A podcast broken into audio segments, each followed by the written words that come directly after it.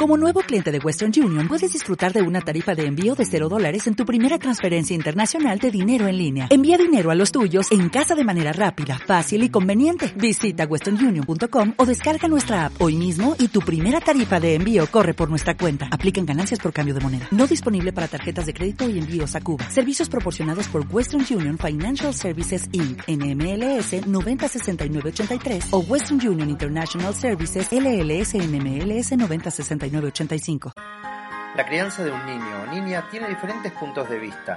Nos reedita como hijos al convertirnos en padres. Es una experiencia única cuya vivencia se puede contar como si fuera un ejemplo, pero cada uno debe vivirla y construirla con lo que es, con lo que uno fue y con todo lo que uno anhela ser. Mi nombre es Gabriel Federico y estás escuchando mi podcast Caminos de Crianza.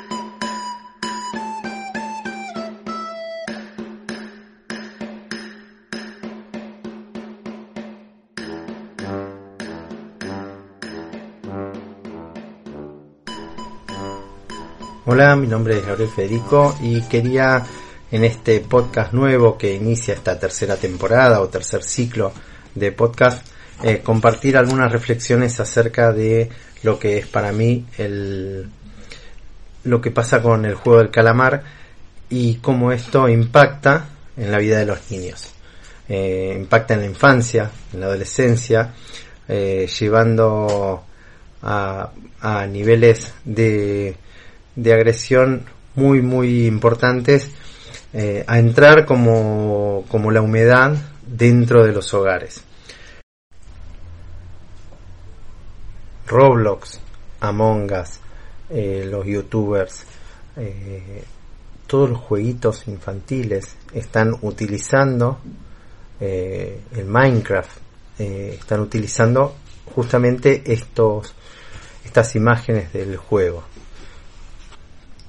Esta serie es una serie, para quien no la vio, es una serie que trata sobre eh, básicamente sobre la supervivencia, sobre la avaricia, la resignación, la muerte, eh, la despersonalización, la gente que pierde totalmente su identidad, eh, pasan a ser un número, se visten todos iguales, hay víctimas, victimarios, eh, pero el tema central, más allá de, del contenido de la serie, que en definitiva no es, eh, creo yo, menos agresiva que lo que fue Game of Thrones o, otras series este, como Walking Dead que, habla de zombies, sino que lo que me, me llama la atención es la manera en que eh, el marketing de algo puede impactar en la sociedad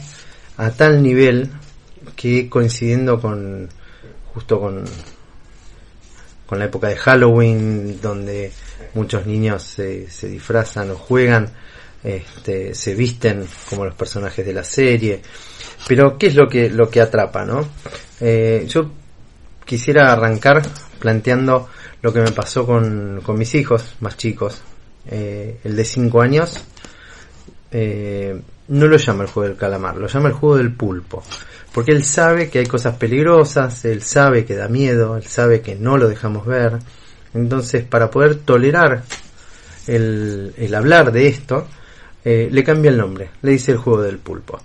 La otra, mi otra hija de nueve, eh, tuvo un sueño terrible, una pesadilla, se despertó un día a las 5 de la mañana llorando vino a la habitación a pedirle perdón a su mamá porque la había matado en un sueño. Eh, y, bueno, y esto en algún punto, digo, ¿qué, es lo que está pasando? ¿no? Que nosotros no lo dejamos, no la ven en casa, no dejamos que la vean, pero, eh, pero de alguna manera esto entra. Entonces empiezo a ver, bueno, ¿de dónde, ¿de dónde es que llega esto? En los colegios, en los colegios. ¿Por qué en los colegios? ¿Qué pasa en el colegio? Hay chicos que la vieron, chicos que no la vieron. Eh, y empiezan a, a, aparecer muchas cuestiones que nos planteamos a nivel crianza, ¿no? Eh, yo por lo menos me hago una serie de preguntas. Este, tomé nota para, para no olvidarme de compartirlas. Eh, ¿Cómo llega esta info a los niños? ¿Qué hacer si quieren verla? Eh, ¿Cómo explicarles el peligro que causaría verla o las posibles consecuencias? ¿Por qué es una serie tan atractiva para la mente infantil? ¿Qué pasa con los juegos que para los chicos producen muerte? ¿No? Eh, ¿Qué hay ahí atrás de la muerte? ¿no? ¿Qué pasa con la muerte y, los juegos infantiles? Y el tema de la muerte puntualmente en estos tiempos. Eh, me parece que eh, otro de los puntos es esto de, de la muerte en la infancia o la muerte vivida este, como la hemos vivido eh, pasando por nuestras calles el año pasado en la pandemia, ¿no? Eh, los juegos que los chicos conocen eh, son los que hay en la serie. Y eso es lo que los lleva a hablar de ello. ¿no? Los niños juegan con bolitas, juegan a tirar de la soga, juegan al, al semáforo verde, semáforo rojo, ahora por la serie, pero eh, 1, 2, 3, cigarrillo 43 o coronita es. Digo, eh, ¿quién no ha jugado a eso de niño? Eh, y eh, a ver, llama la atención, son varios puntos que quisiera tratar. Llama la atención, por un lado, eh, cómo los fracasados que participan en el juego se van eliminando entre ellos, ¿no? Pero a mí lo que, lo que más me, me abruma es el, el marketing y el estrago que hace el marketing eh, por la publicidad, porque el tráiler de la serie es lo que los chicos ven. En el tráiler hay un resumen de lo que hay en la serie. El tráiler estaba el otro día cuando venía por la ruta, lo pasaban en una pantalla inmensa en la Panamericana. La Panamericana es un es una ruta que entra desde ingreso y acceso y acceso y salida de la ciudad de Buenos Aires donde vivo. Eh, pero lo que me lo que me me provoca así como más inquietud eh, eh, es que han utilizado colores pasteles, una muñeca,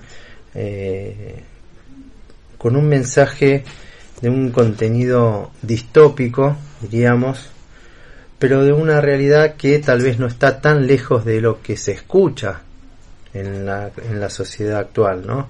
Este, de lo que se vive en muchos países, la lucha por la supervivencia, la gente que se endeuda, los problemas de dinero y demás. Por eso creo que la, la serie tiene tanto éxito.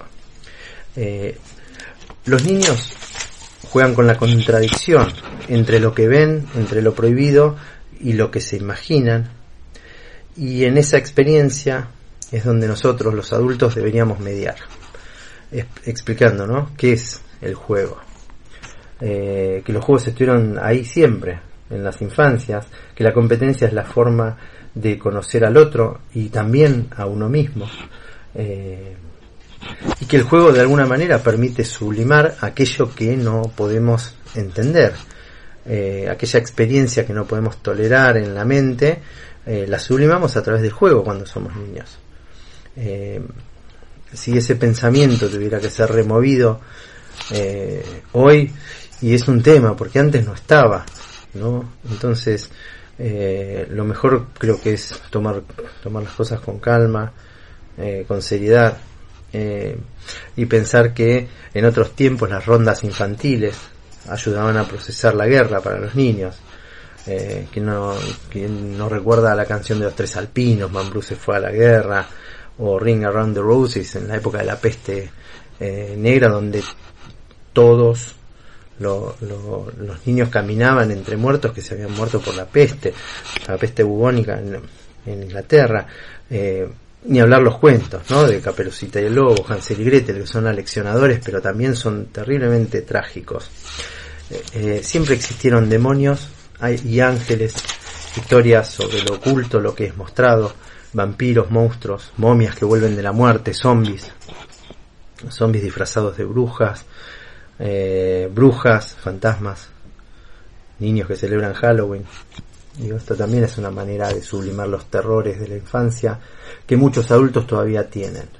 Y de eso se trata la inocencia infantil, ¿no? De sostener aquello que no se quiere perder, porque si lo pierdo voy a entrar en una nueva etapa.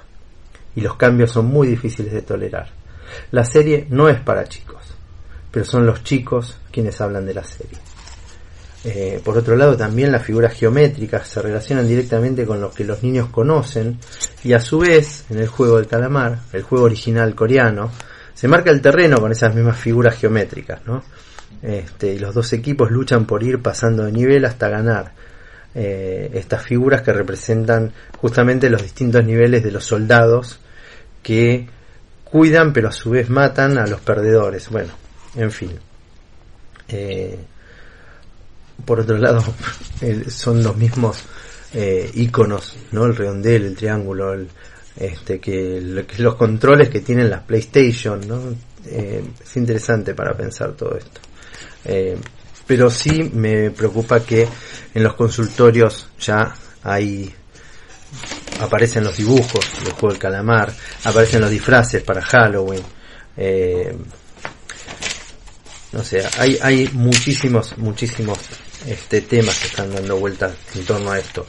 Yo sobre, sobre esto sí para los adultos haría como una reflexión final este, de, de explicar que no verla no es que uno no los deja por capricho, uno los está cuidando. Es como cruzar una avenida. Si yo agarro a mi nene y le digo, dame la mano para cruzar la avenida, es porque no quiero que él, sin darse cuenta, sea atropellado por un auto por una imprudencia. Esto es lo mismo, es sentarse y decir, mira, esto no es para vos, hay eh, cosas que son eh, peligrosas para tu mente, para tu cabeza, para tu pensamiento, y esto trae consecuencias. Eh, por otro lado, y así como reflexión final, este me parece que, que hay también un, en la serie un vuelo respecto de la paternidad que ejerce el personaje principal con el que empieza la serie, este que es un, niño que se transforma en un adulto, un niño que vive la vida como si fuera un juego y, termina siendo un ludópata, eh, apostando inclusive para, para el regalo del cumpleaños de su hija cuando ganó dinero en las carreras eh, y en esa apuesta eh, gana algo totalmente imprudente para darle de regalo, ¿no?